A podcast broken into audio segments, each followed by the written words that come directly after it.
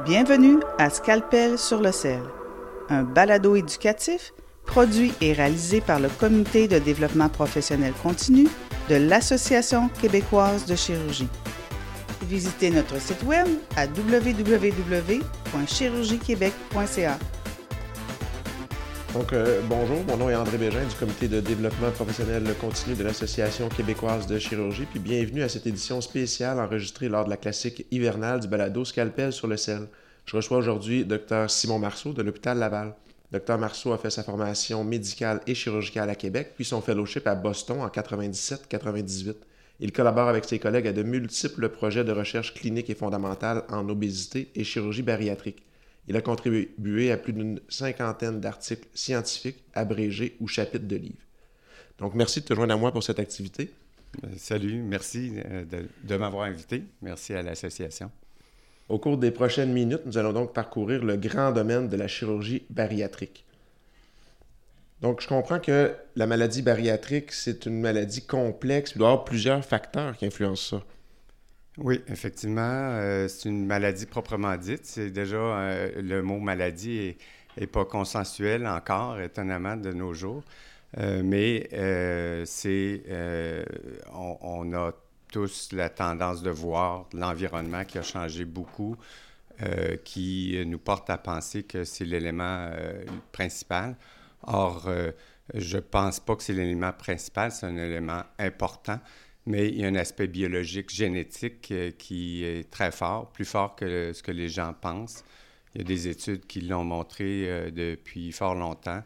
Et n'importe quel expert euh, qui est dans le domaine sait que la génétique et l'épigénisme a un déterminant important sur l'IMC qu'on atteint à l'âge adulte. Alors, euh, mais bien sûr que l'environnement, bien sûr que nos modes de vie ont un impact, mais vont avoir un impact plus grand à ceux qui sont prédisposés, ceux qui ont une génétique défavorable. Alors, euh, pour moi, c'est une maladie complexe qu'on ne comprend pas encore euh, les fins détails et ça peut varier d'un individu à l'autre. On n'a pas encore les mesures hormonales complexes qui permettraient de distinguer qu'un individu euh, c'est une composante d'appétit, c'est une, composante de dépense énergétique. Alors, euh, mais à chaque fois que je vois un patient euh, sévèrement obèse, mon, mon réflexe n'est pas de dire, bon, il se lève la nuit pour manger ou il n'a jamais pris les escaliers de sa vie, mais c'est plutôt de savoir, ah, il y a une biologie sous-jacente défavorable et qu'est-ce que je peux faire pour, pour l'aider, en fait. Puis parmi les études biologiques, il n'y a pas eu des études aussi avec les enfants adoptés, donc on les sort de leur milieu. Puis ensuite, c'est quoi l'impact de leur génétique?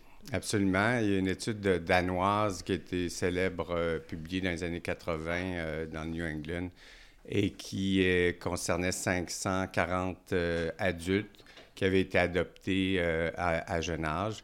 Puis on a, les auteurs ont essayé de, de comparer l'IMC atteint à l'âge adulte au poids euh, de leurs parents. Et il y avait une corrélation très forte avec les parents biologiques, la mère davantage que le père, euh, et absolument pas de corrélation avec euh, l'IMC des parents adoptifs qui ont été responsables de, d'ancrer les habitudes de vie. Donc, c'est une belle démonstration. Il y en a beaucoup d'autres aussi, des études des jumeaux euh, entre autres à Québec, euh, un dénommé euh, Bouchard, Claude Bouchard, dans le département de kinésiologie, qui a fait des démonstrations similaires très intéressantes et, qui est indéniablement des démonstrations que la biologie, la génétique initiale est un déterminant important. OK. Puis une fois qu'on sait ça, donc ça c'est un peu la prémisse de l'obésité, mais ensuite, qu'est-ce que ça a comme conséquence d'être obèse? Bien, évidemment, euh, on sait, euh, en fait, c'est les compagnies d'assurance qui ont été les premiers ou presque à nous euh, dire que ça avait un impact sur la mortalité. Les, les, les, tables de, poids idéal remontent du travail des actuaires de la MetLife Insurance Company. on est encore sur les chartes de 1983. On en parle de moins en moins parce que l'IMC est devenu un peu la façon de calculer plutôt que le poids par la grandeur simplement avec des, tableaux. Mais euh, l'excès de mortalité est évident chez cette population-là.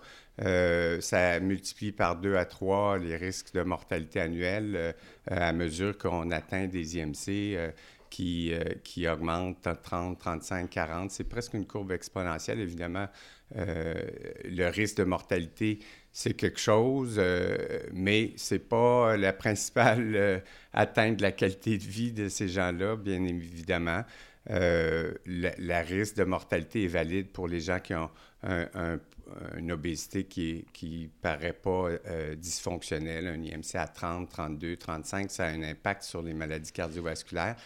Mais sur le quotidien puis la qualité de vie, je dirais que c'est plus dans les IMC 40, 45, 50 et en montant qui, les impacts sont, majeurs.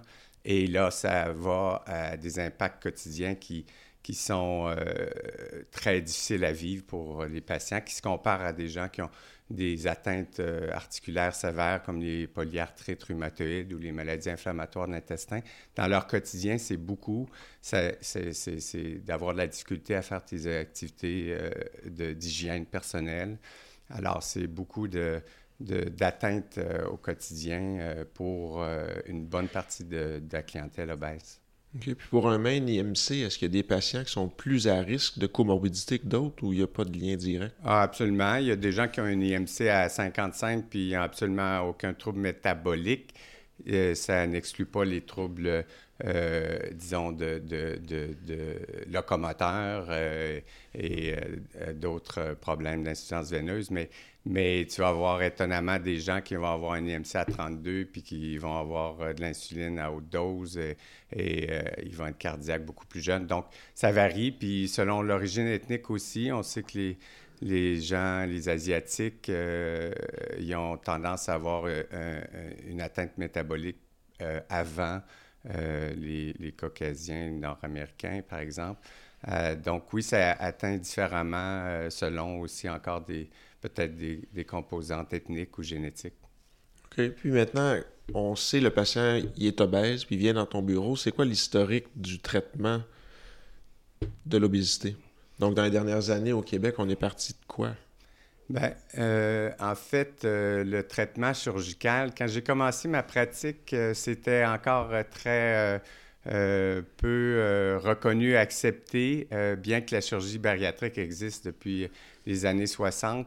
Euh, pour dire euh, un, élément fort, c'est le NIH euh, aux États-Unis en 1991 qui a, qui a fait les, les critères qu'on utilise encore aujourd'hui, qui recommandait qu'avec un IMC à 40 et plus, on devrait considérer le, le traitement chirurgical. Mais quand même, quand j'ai commencé ma pratique, c'était encore pas unanimement accepté. Moi, quand je suis arrivé, il y avait une limitation de 80 patients à l'ICPQ par année, alors qu'il y avait déjà une liste d'attente de plusieurs années. Et le principe euh, voulait que ça restait encore expérimental.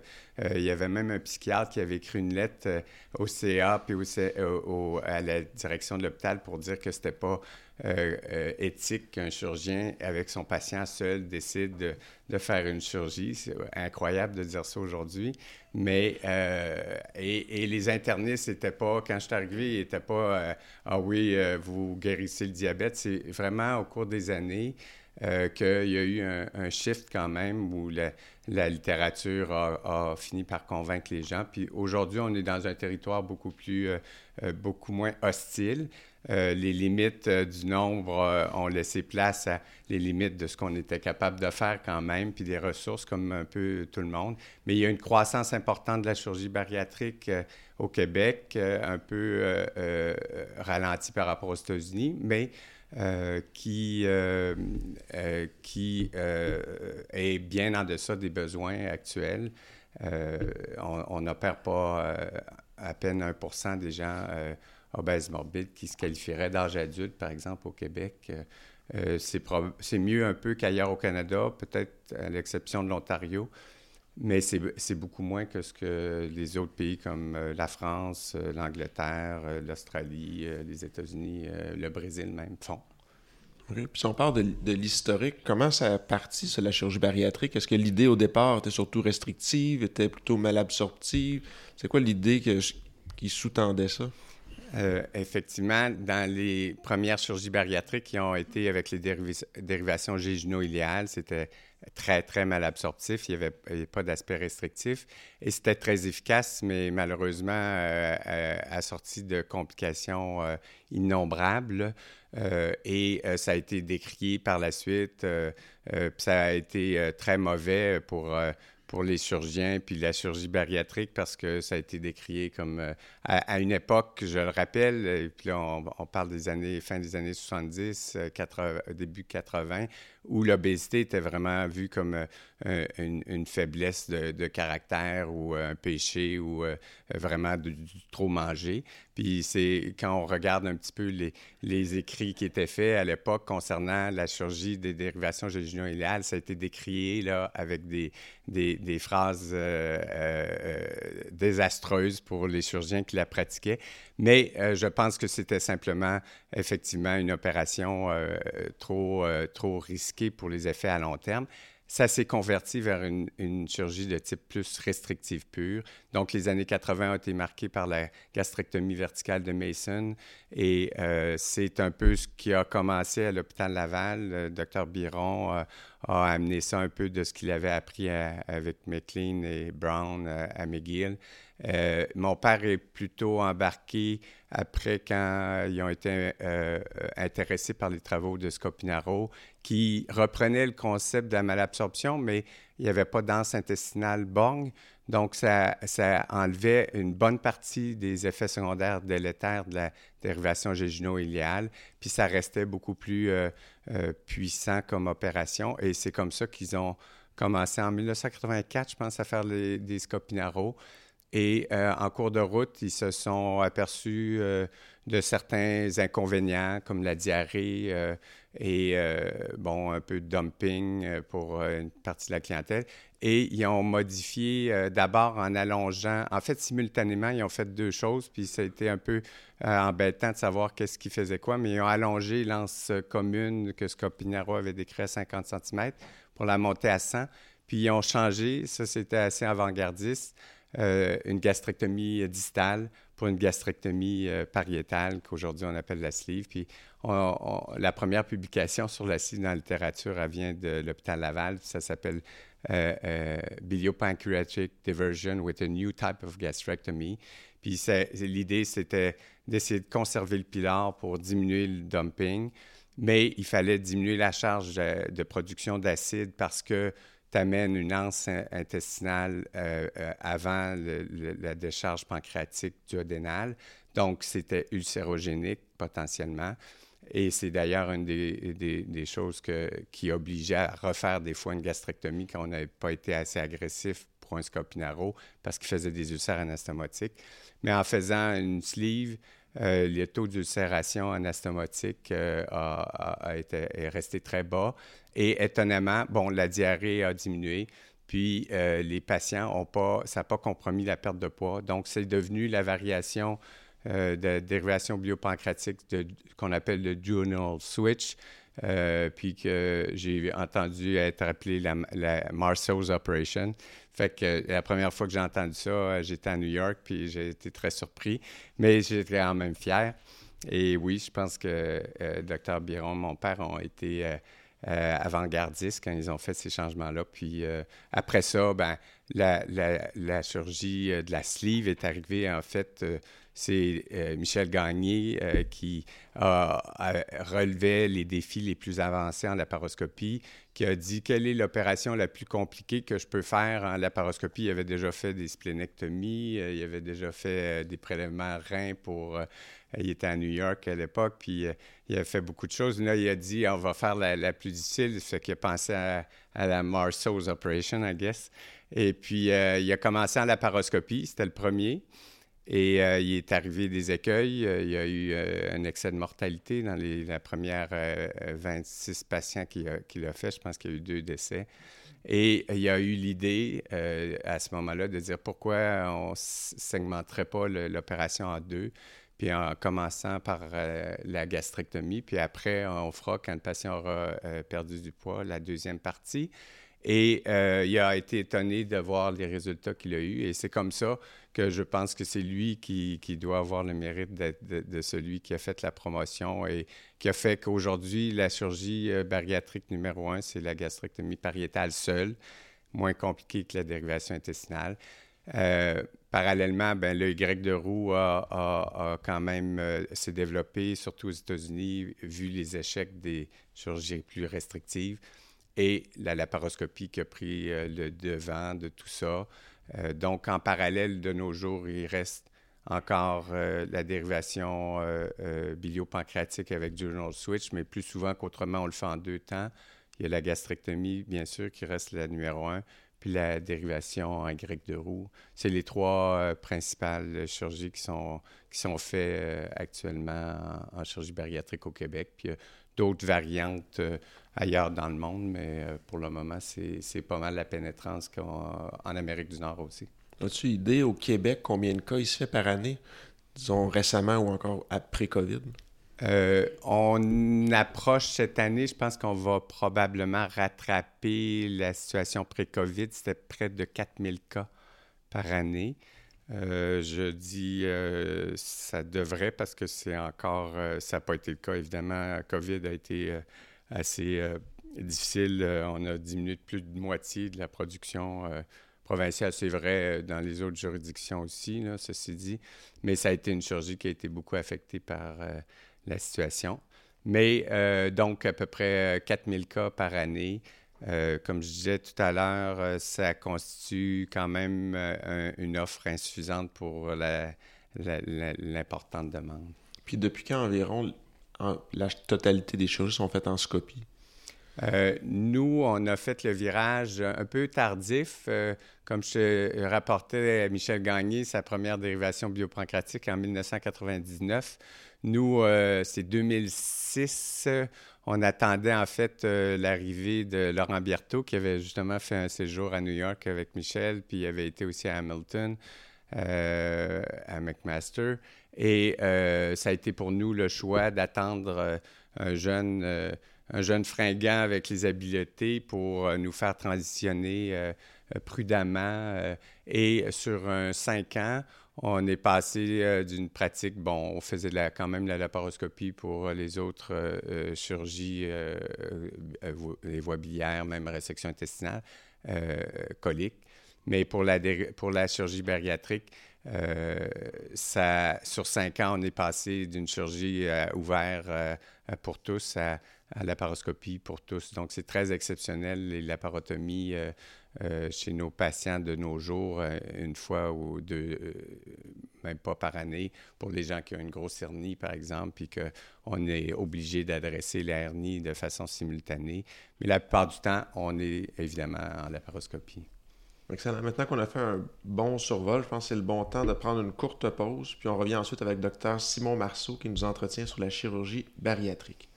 Le comité de DPC vous invite à écouter les différents balados déjà offerts et de réserver la date du prochain congrès annuel qui tiendra du 18 au 21 mai 2023 à Gatineau sur la reconstruction de parois abdominales et la traumatologie. Le balado se poursuit dans quelques instants. Le contenu de Scalpel sur le sel est présenté à des fins éducatives. Nous n'offrons pas de conseils spécifiques aux patients. Nous vous encourageons à contacter votre médecin.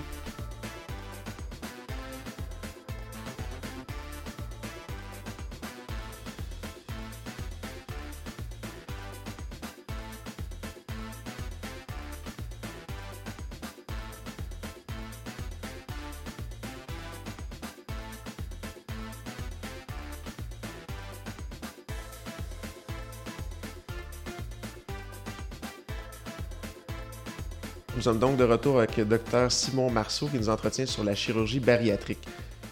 Maintenant qu'on connaît un peu mieux les types de chirurgie, qui doit-on référer en chirurgie bariatrique? Euh, on doit référer évidemment si l'indice de masse corporelle, aussi imparfait ça puisse être, ça reste la mesure euh, qui est le déterminant avant d'avoir une indication chirurgicale. IMC supérieur à 40, donc euh, le poids divisé par la grandeur en mètres au carré. Et euh, euh, si c'est entre 35 et 40, s'il y a des comorbidités euh, qui sont susceptibles d'être corrigées par le geste chirurgical. essentiellement, c'est évidemment, ça prend des patients qui sont motivés, qui sont exempts d'une consommation abusive d'alcool, qui ne fument plus. Nous autres, on exige ça, qu'ils soient en, arrêt tabagique complet, confirmé, et non toxicomanes, qui sont dans un état psychique stable. C'est essentiellement les gens que et ah, habituellement, on dit euh, euh, une espérance de vie euh, qui est supérieure à 5 ans. Ça veut souvent dire que pas eu de chirurgie de cancer récent dont on ne connaît pas l'issue. et on a une limite d'âge, entre guillemets, qui n'est pas très rigide, mais on dit de, de, 18 à 65 ans. Euh, on ne veut pas que vous nous référez quelqu'un de 77 ans obèse morbide. Euh, on pense que c'est malheureusement euh, dépassé comme, comme calcul de risque-bénéfice.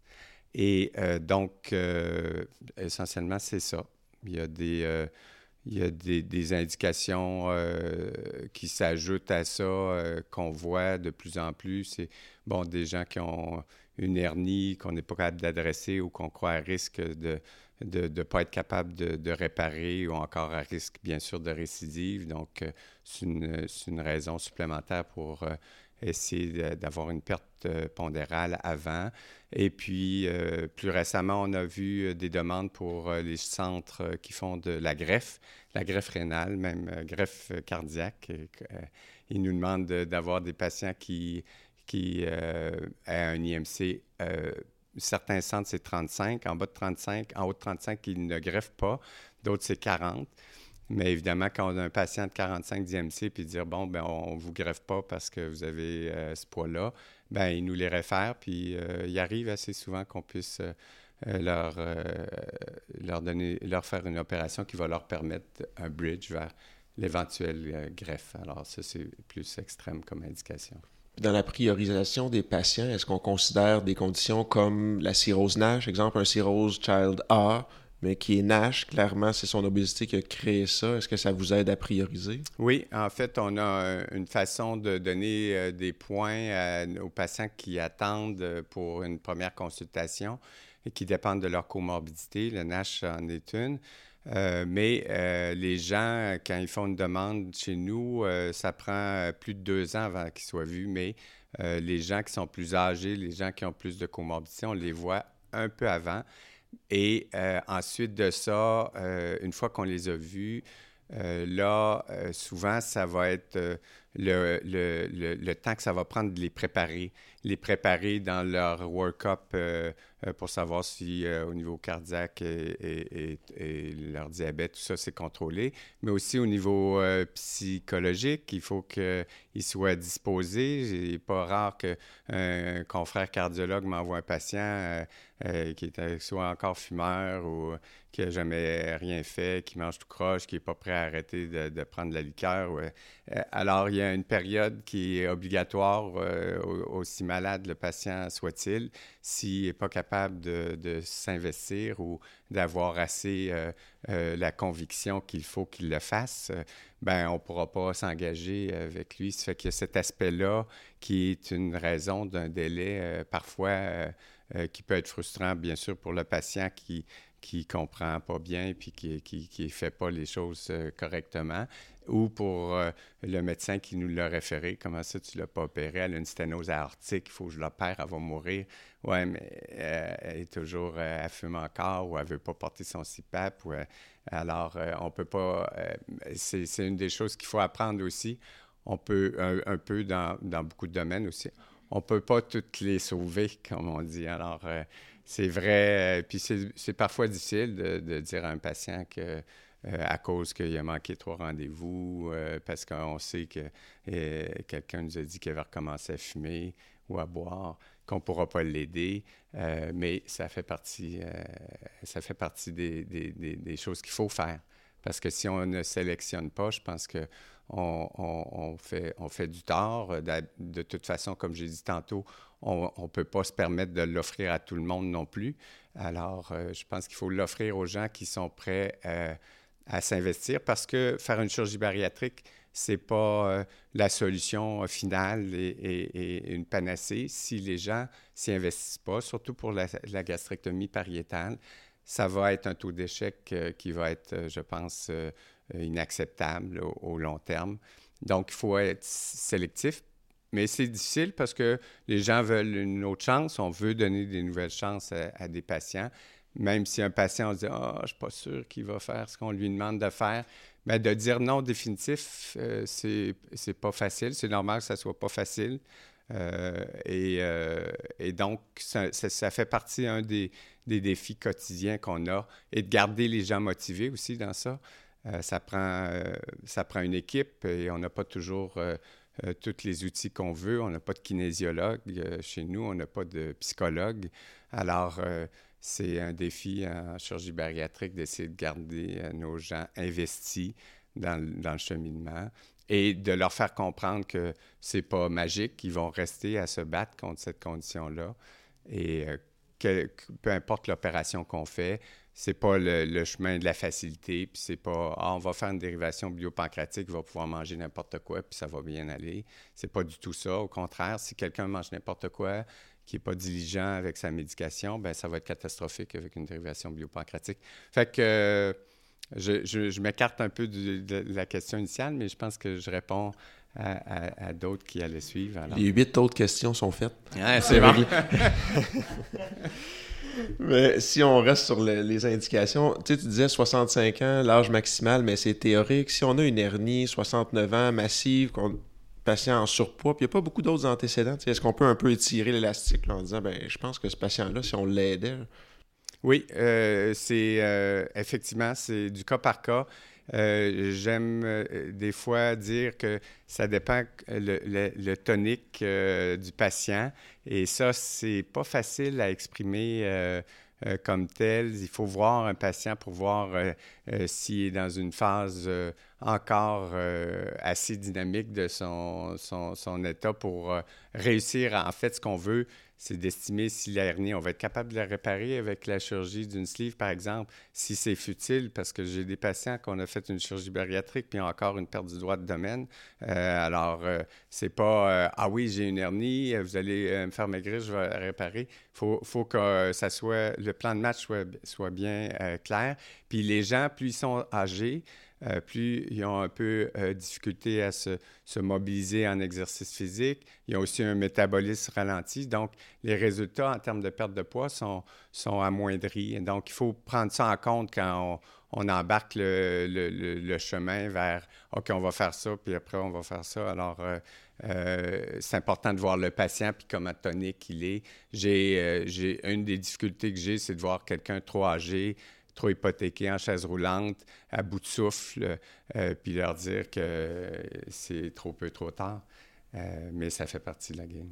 Si on a un patient bien motivé, bien tonique, justement, qu'est-ce qui reste comme contre-indication à la chirurgie bariatrique?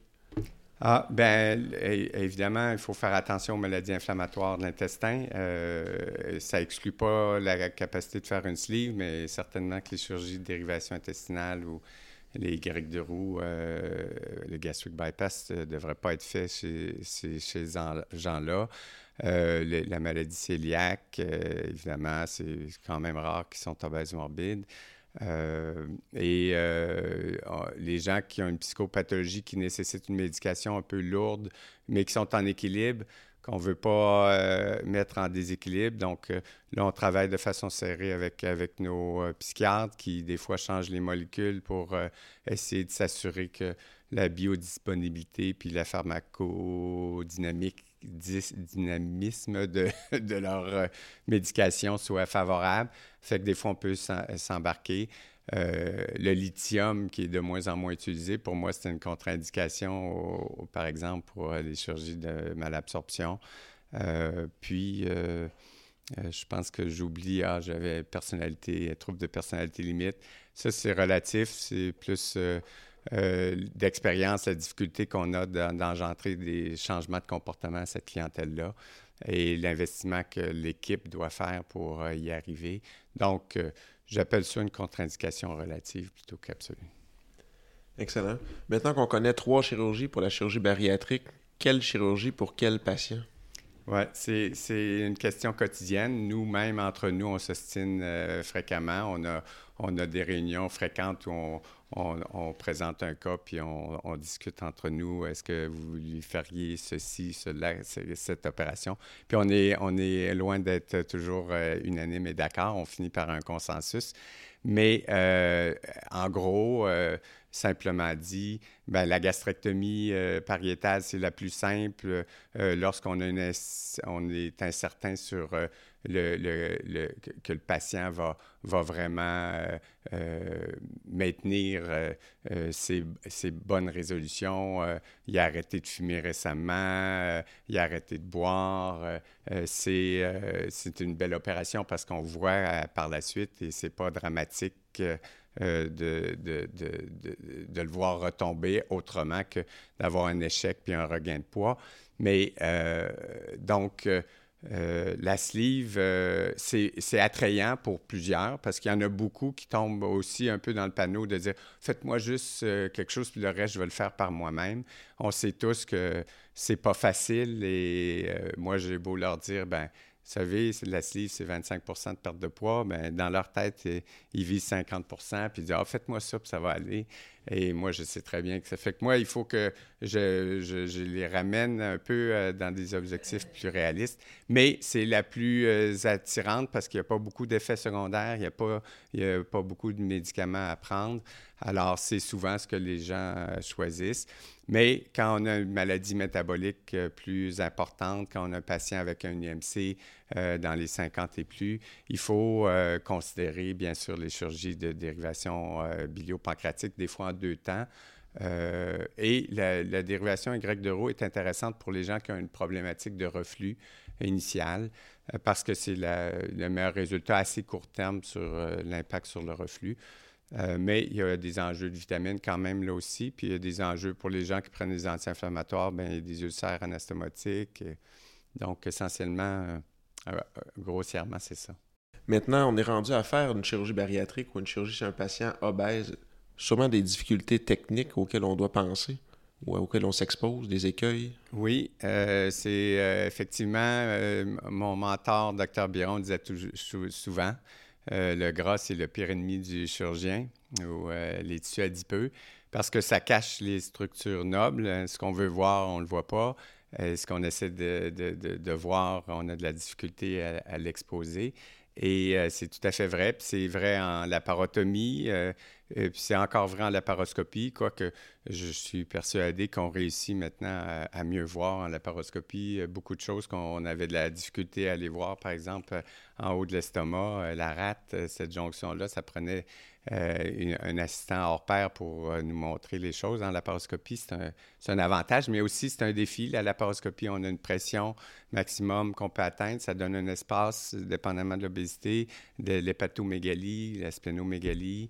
Euh, et ça prend des instruments solides, adaptés, de bonne longueur. Euh, donc, techniquement, c'est un bon challenge.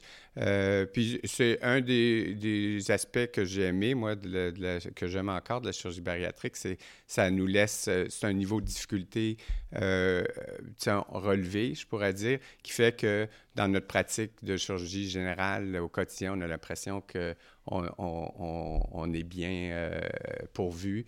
Euh, alors, je trouve que euh, je, salue ces défis-là plutôt que de les maudire au quotidien. Mais, euh, mais oui, ça, prend, ça prend une table qui, pour les cas extrêmes, qui soit capable de prendre 1000 livres, puis ça prend des tables qui vont être capables de, faire des bons tilts parce que c'est nécessaire. Alors, euh, puis euh, autrefois, ben, les tacos, euh, ça allait à 250 livres. Là, c'est de moins en moins vrai, mais ça aussi, c'est un facteur limitant qu'il faut considérer. fait que techniquement, il y a des challenges.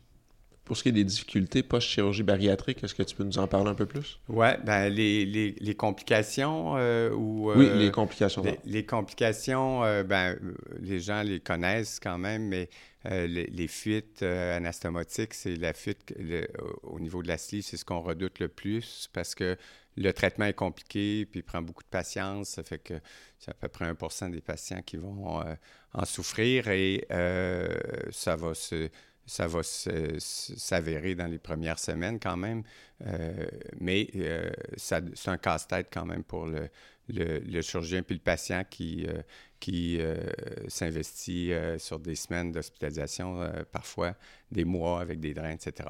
Mais l'hémorragie est probablement plus fréquente, plus souvent un, épisode facile à oublier pour le patient parce que bon, c'est un retour à salle d'op. Euh, c'est un défi euh, quand même pour euh, la chirurgie ambulatoire. il faut qu'on soit vite à répondre. il pourrait arriver des catastrophes, chose que on n'a pas, on n'a pas souvent, on n'a pas eu encore pour nous, pour notre part. donc l'hémorragie, la fuite, la sténose anastomotique, c'est quand même plus rare qu'on en ait de nos jours. Euh, les, troubles emboliques, euh, euh, thrombose. On fait de la prévention. C'est aussi plus rare avec la laparoscopie. Les gens se mobilisent rapidement. alors, on a moins de, problèmes de ce côté-là. Les hernies incisionnelles, c'est presque disparu avec l'arrêt des incisions. On a encore des patients qui nous arrivent avec des hernies, puis ça, reste un, problème à gérer, mais, mais des complications de la bariatrique. Ensuite, il y a l'obstruction intestinale qui est un grand classique. La laparoscopie a pas diminué, en fait, a diminué les adhérences, euh, mais les événements de, hernie interne n'ont pas diminué, peut-être un peu euh, augmenté, c'est pas clair. Euh, mais l'idée, c'est que quand tu n'as pas beaucoup d'adhérence, effectivement, tu as l'intestin qui, qui, qui, peut être pris dans une hernie interne. Puis ça, c'est un défi pour, en fait, tous les chirurgiens généraux de reconnaître ces patients-là parce que ça peut être dramatique. Hein? Si tu euh, la moitié de l'intestin qui est coincé puis on tarde à intervenir, ben ça peut changer la vie d'une personne, sinon euh, la faire mourir, c'est bien clair. Alors euh, ça, la hernie interne, c'est un défi pour les chirurgies de dérivation intestinale ou Y de roue. Et ensuite de ça, pour nous, mon quotidien aussi, il y a du regain de poids. Ça, c'est une complication très fréquente, sinon la plus fréquente. Euh, ça, ça peut être un casse-tête. Je n'ose pas dire que c'est la récidive de, la personne qui fait de l'oncologie, mais, c'est, un, un peu ça. Et euh, les troubles de vitamines et de malabsorption pour les gens à qui on a fait une chirurgie ben, euh, de dérivation biopancratique, ça aussi, c'est, un défi parce qu'on a de la clientèle des fois qui atteint l'âge gériatrique puis euh, qui, qui ont d'autres maladies qui s'associent. Et ils nous arrivent euh, euh, à maigrir avec des albumines basses, avec de l'anasarc, des, des, vitamines. Ils ont arrêté les vitamines. Alors, il faut savoir s'occuper de cette clientèle-là aussi, qui est une charge au long cours de notre domaine. Sachant que c'est une charge importante pour le patient, un bon investissement, c'est quoi l'avantage qu'il en retire au final? Ah, ou ben, les avantages? En fait, en fait c'est une euh, c'est très gratifiant comme pratique parce que euh, les gens sont, ont un quotidien transformé. Euh, il nous arrive avec des fois une série de limitations puis je, parle de l'hygiène personnelle. Euh, ça peut aller de, de, peut être capable d'attacher ses souliers ou même de s'essuyer, euh, à l'ambition de, se remettre à, faire de la bicyclette parce que ça fait 10 ans ou euh, c'est un grand joueur de hockey, mais là, il n'a pas mis les patins depuis, depuis 15 ans. Et, il peut avoir des ambitions comme ça. Puis la plupart du temps, on voit ces ambitions-là se réaliser. Et en plus, ils ont une série de médicaments, il y a un appareil pour respirer, puis là, il, se voit dans les mois qui suivent avec la perte de poids se départir de ça. Ça fait que c'est très euh, enthousiasmant pour eux et euh, il y a une période de temps qui, euh, est extraordinaire pour eux de, vivre ça. Puis il y a aussi le, privilège d'avoir une clientèle qui se croit à tort, je pense, souvent responsable de leur état, puis qui ont vécu des expériences euh, pas traumatisantes, parfois oui, où euh, ils ont l'impression que le système de santé euh, n'ont pas été soit à leur écoute ou encouragés. ils ont simplement dit faut maigrir, faut maigrir sans leur donner les outils. Alors, ils, ont, ils, nous arrivent avec un esprit de reconnaissance dès le départ. Ils sont prêts à s'investir, sont prêts à, faire, à participer à des projets de recherche. et, pendant des années, des années, quand on les revoit, il y en a beaucoup qui m'envoient des cartes pour dire qu'on a changé leur vie. Puis, fait que c'est très, très valorisant comme pratique d'avoir le privilège de, pouvoir changer pour le mieux leur qualité de vie, malgré tous les effets secondaires et complications qu'on a nommés. Ça fait que euh, c'est tout le temps une balance et, dans ma pratique, euh, j'ai vraiment le sentiment que j'ai beaucoup plus de positif qu'une que, charge. OK, bien après cet excellent plaidoyer pour la chirurgie bariatrique, j'aimerais te laisser le mot de la fin, puis je te remercie encore une fois pour ton implication. OK, merci euh, André. Euh, C'était intéressant. Euh, ben, le mot de la fin, moi, euh, je pense que la chirurgie, euh, la chirurgie générale, ça a été pour moi et ça reste un privilège. Euh, les gens qui m'ont qui m'ont formé, puis je pensais à ça un peu en, préparant ça. quand j'ai été en... T'en as pas parlé, hein, j'ai suivi les traces de mon père, mais c'est pas lui tant ça qui m'a influencé parce que quand je suis rentré, je voulais aller en médecine interne, c'est je pense que c'est l'équipe de Saint-Sacrement à l'époque euh, euh, qui était assez impressionnante avec les euh, Luc Deschaines, Docteur Provencher en, en, onco. Il y avait la vasculaire qui était forte, Henri-Paul Noël, Raymond Labbé, Yvan Douville puis Claude Fortin en sur général et Éric Poulain qui a été une grande influence aussi pour moi. Et, euh, et j'ai tous ceux que j'ai rencontrés aussi dans les autres hôpitaux, mais disons que c'est à l'hôpital Saint-Sacrement que j'ai pris la décision que c'est ça que je voulais faire. Et évidemment, probablement au plaisir de mon père. Mais, euh, mais par la suite, j'ai jamais regretté ça. Puis je, je, je salue cette, cette, cette chance-là de pouvoir travailler de nos mains à aider des gens qui en ont besoin. Puis je pense que la bariatrique, ça a été une sous-spécialité euh, que je, suis content d'avoir euh, euh, embarqué, puis que je vais continuer. Puis là, j'ai mon fils qui, qui s'embarque dans le même, même chemin.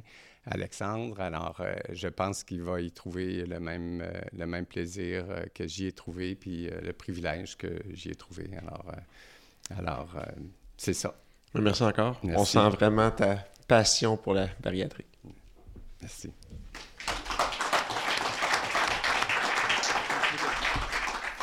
Est-ce qu'il y avait des questions dans l'auditoire qu'on pourrait transmettre? Merci, Dr. Marceau. Euh, on est rendu où dans les euh, IMC en bas de 35 avec, par exemple, le diabète, qui est la, c'est dans la littérature depuis un bout de temps. On dirait que concrètement, on n'entend pas parler, on n'en voit pas beaucoup. Peut-être que vous, euh, vous en faites, mais pour le chirurgien bariatrique normal, qui est quand même pas mal dédié à ça, est-ce que c'est un problème de référence ou un problème d'indication? On est rendu où là-dedans?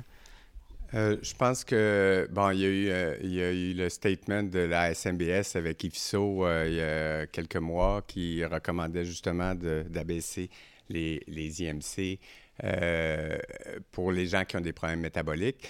Mais je crois que ça manque un peu euh, d'étoffe. Euh, je pense que ça manque un peu de sociétés savantes indépendantes des chirurgiens pour, euh, je pense, et dans un contexte, comme tu le sais, d'une offre qui est trop faible pour la demande, alors qu'on s'attarde à une clientèle qui est beaucoup plus nombreuse quand on va de 30 à 35 métaboliques au risque de, laisser tomber euh, les gens qui ont des 40, 45, 50 DMC. Je pense qu'on n'est pas encore rendu au point où je pense qu'on devrait euh, s'embarquer à grande échelle.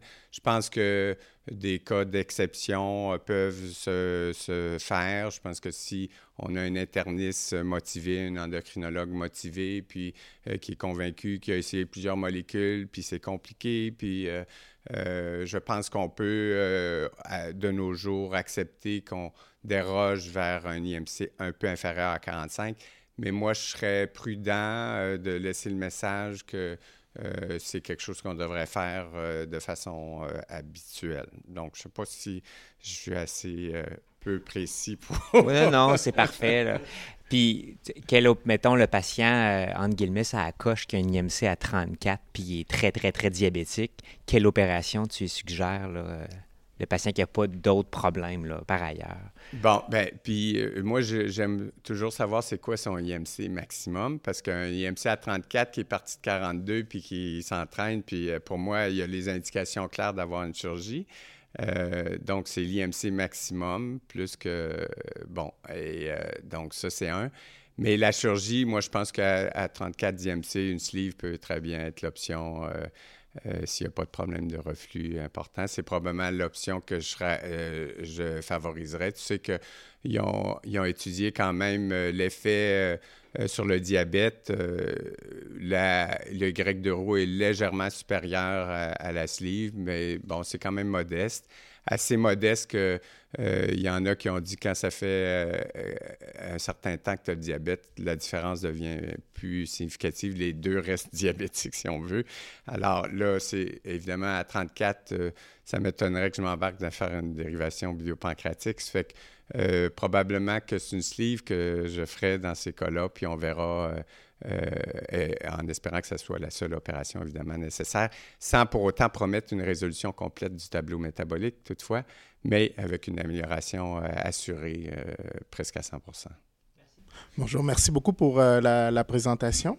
vous avez évoqué le chiffre de 1% tout à l'heure. Est-ce que, ce niveau-là doit rester ainsi pour permettre une certaine sélection des patients ou vous voyez une plus grande libéralisation de la pratique de la chirurgie bariatrique? Ah, moi, je pense que le 1 je pensais que vous faisiez référence aux, fuites, là, parce que j'ai dit ça aussi pour les fuites, mais non, c'est pour euh, le nombre de patients qu'on a fait. Euh, je pense qu'on devrait faire mieux et plus. Euh, je pense que c'est une chirurgie qui a, la particularité d'être en fait rentable pour le, système de santé parce que c'est des patients souvent qui ont des médicaments qui sont très dispendieux, diabétiques, d'apnée de sommeil, qui demandent des, des soins qui peuvent être amoindris de façon façon importante s'ils ont une perte de poids.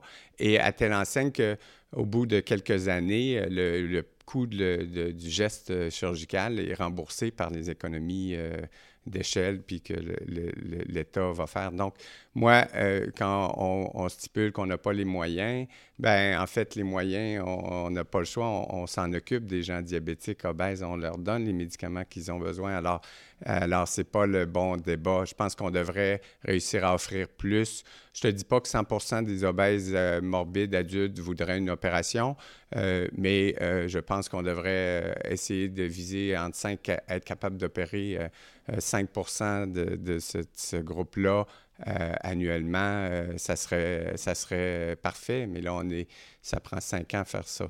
Euh, alors, je, je, pense qu'on on pourrait multiplier par cinq le nombre de chirurgies bariatriques qu'on fait, puis ça serait éthique de le faire. on devrait le faire. Merci Simon pour une excellente présentation. Je voudrais te dire ce que je t'ai déjà dit il y a à peu près 15 ans. je dois te féliciter, toi et ton groupe, d'avoir persisté dans cette dans cette avenue-là de chirurgie bariatrique. Tu as, nommé tout à l'heure Éric Poulain. Éric Poulain, avec qui j'avais une très bonne relation, m'avait déjà dit la chirurgie bariatrique, c'est la page noire de la chirurgie. Alors, je suis pas sûr qu'aujourd'hui, il dirait la même chose. Euh, euh, après ce préambule, deux questions. La première, c'est est-ce que vos résultats sont meilleurs chez les patients qui ont vraiment une obésité extra-abdominale versus plus intra-abdominal, comme le Québécois qui, avec la bédaine de bière. Et vos taux de complications, naturellement, sont-ils différents? Parce qu'on sait très bien qu'en laparoscopie, le patient qui a l'obésité extra-abdominale, tu rentres là-dedans, bon, c'est pas si pire. Mais le patient qui a les d'épais, c'est beaucoup plus difficile. Alors, est-ce qu'il y a une différence dans les résultats à long terme et dans les taux de complications? Euh, oui et oui. Euh, on a, euh, ça fait longtemps que dans la littérature bariatrique, le, sexe masculin est, ramené comme un, facteur de risque, même de mortalité et de complications post-opératoires. C'est essentiellement par l'incidence plus élevée d'obésité centrale chez l'homme. Et donc, c'est clair que tout chirurgien, bariatrique ou non, sait à quel point ça a un impact. Euh, sur la difficulté opératoire, l'exposition. Donc, assurément euh, que ça a un impact. C'est pas si facile que ça, outre euh, la, répartition par le sexe. On n'a pas de, valeur. Bon, on a le, ratio taille-hanche qui peut être un indicateur, mais de s'asseoir puis d'utiliser notre base de données en fonction de ça pour te dire il y a 1% de fuite puis l'autre c'est 0,5. Assurément qu'il y a une différence. Je ne peux pas dire les, précisément. pour ce qui est des, résultats, je te dirais que les gens qui sont métaboliques vont avoir un résultat esthétique supérieur à, ceux qui sont euh, périphériques. souvent, euh, l'obésité gynoïde, il va avoir une certaine déception. Euh, euh, il y a des, des plus abondantes. quelqu'un qui est à la qui n'a pas de problème de santé, de diabète, rien, qui a, a évidemment la surcharge pondérale, puis qui vise un peu en arrière, comme un peu beaucoup de nos patients, quand même, euh, un aspect euh, esthétique ou un aspect au, moins de se fondre dans, euh, d'être incognito dans une, dans une, dans une foule. Alors, ils peuvent être déçus. C'est une quête qui peut être frustrante pour certains qui, veut, qui veulent un, corps parfait, disons, si je peux dire. Fait que des, patients qui vont d'une chirurgie esthétique à une autre, on en a quelques-unes c'est minoritaire, mais ils trouvent pas, ils trouvent pas, euh, ils assouvissent pas leurs leur euh, besoins de perfection à ce moment-là. Fait que euh, je te dirais que les résultats, il faut que le patient soit un peu préparé. Puis, mais il y a des écueils. la perte de poids, c'est pas c'est pas le bonheur assuré. Puis on, voit après que la perte de poids s'estompe, euh, des fois des gens qui nous arrivent et disent Ah, ben là, je pensais que ça irait plus loin ou, euh, ou, euh, ou ils, relatent leurs problèmes qui persistent, les genoux qui sont encore maganés. Ben oui, mais on ne change pas les genoux non plus. Fait que, c'est. mais, mais comme chirurgien, moi, mettre les mains sur la c'est extrêmement important. Je vais déterminer si si je fais une diète avant l'opération ou pas, mais ça a un impact clair sur euh, les, complications. Moi, je veux savoir un petit peu comment tu fais pour gérer les patients qui, au questionnaire, quand tu les examines, tu discutes avec eux autres, tu n'as pas l'impression qu'ils comprennent bien. OK? Donc, problème de compréhension, intellect peut-être euh, un petit peu moins bon que, la, moyenne. Euh, moi, je trouve ces gens-là, après, ils vont pas très bien, ils, n'atteignent pas rapidement les pertes de poids ou, ou ils la maintiennent pas assez bien ou tout ça. Comment, faire pour déterminer, non, non lui, il, ne comprend rien, je peux pas faire la chirurgie? Oui, c'est, extrêmement difficile. Euh, parce que il y en a de ceux-là que si euh, tu avais les ressources ou si tu avais le temps euh, de t'investir, peut-être que tu réussirais à arriver à un, endroit qui pourrait être qui pourrait être bien. Euh, et tu n'as pas ces ressources-là, tu n'as peut-être pas le temps. Euh, c'est tentant aussi de euh, juste simplement faire l'opération. Tu es payé pour de toute façon. puis le patient, il va être laissé à lui-même avec un résultat médiocre. C'est c'est pas pas facile au quotidien. Moi, j'essaie de m'efforcer de, de ne pas le quotient intellectuel, c'est une chose, mais euh, il y a aussi euh, la capacité de se laisser aider qui n'est pas toujours euh, la même.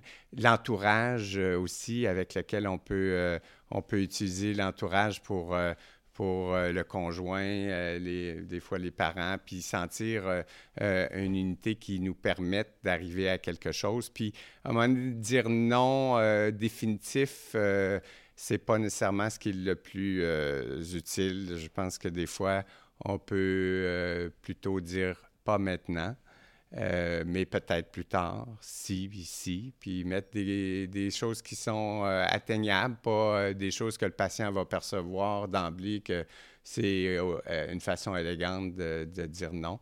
Alors, euh, c'est ce que je recommande. Mais, mais oui, des fois, je m'embarque euh, chez des gens que j'ai pas beaucoup d'espoir. Et des fois, je suis agréablement surpris. Ça fait que il faut, euh, il faut prendre ça. Il y a des gens qui peuvent changer, puis des gens qui peuvent s'améliorer. Alors, on ne peut pas trop les sélectionner avec aisance parce que ça veut dire qu'on fait pas bien notre travail. Bon, merci beaucoup pour vos excellentes questions. Ça va clore la première présentation. Je vais laisser la modération de la suite au Dr Gang.